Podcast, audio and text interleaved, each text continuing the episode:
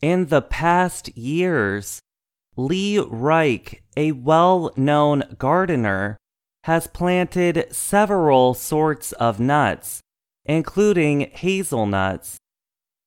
Hazelnuts come from the hazel tree. They are often eaten and ground into a mixture that can be spread. Hazelnuts are also known as filbert nuts, especially from the European sort. After planting the young trees, Reich found they produced their first nuts within three years. Sadly, the nuts could not be eaten. They were small and did not taste good. He did find the catkins, the male flowers, to be beautiful in the winter. And each autumn, the tree's leaves turned to bright colors. A few years after planting those trees, he planted more hazels. The newly planted trees were from a sort that was made to produce large, flavorful nuts.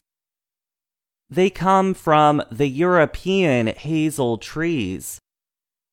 They are found around the Mediterranean area of Europe or in the northwest of North America.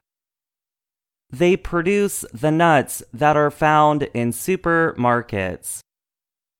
A disease called filbert blight is what has historically kept people from growing filberts in the eastern United States.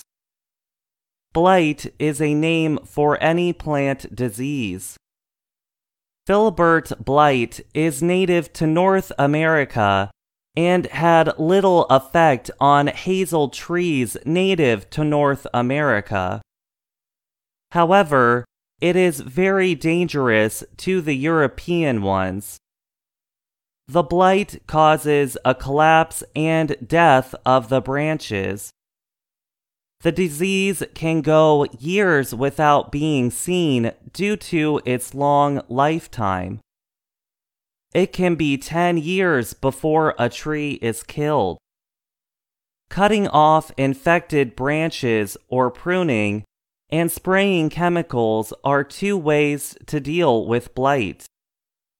The disease found its way to commercially grown filbert trees in northwestern North America. This created the need to find sorts of hazels that are resistant. Two trees were identified early on Hall's Giant and Willamette. Now there are many that are resistant. Lee Reich plans to plant these resistant trees in his garden. He keeps the young trees healthy by covering the ground with mulch and, if needed, providing nutrients.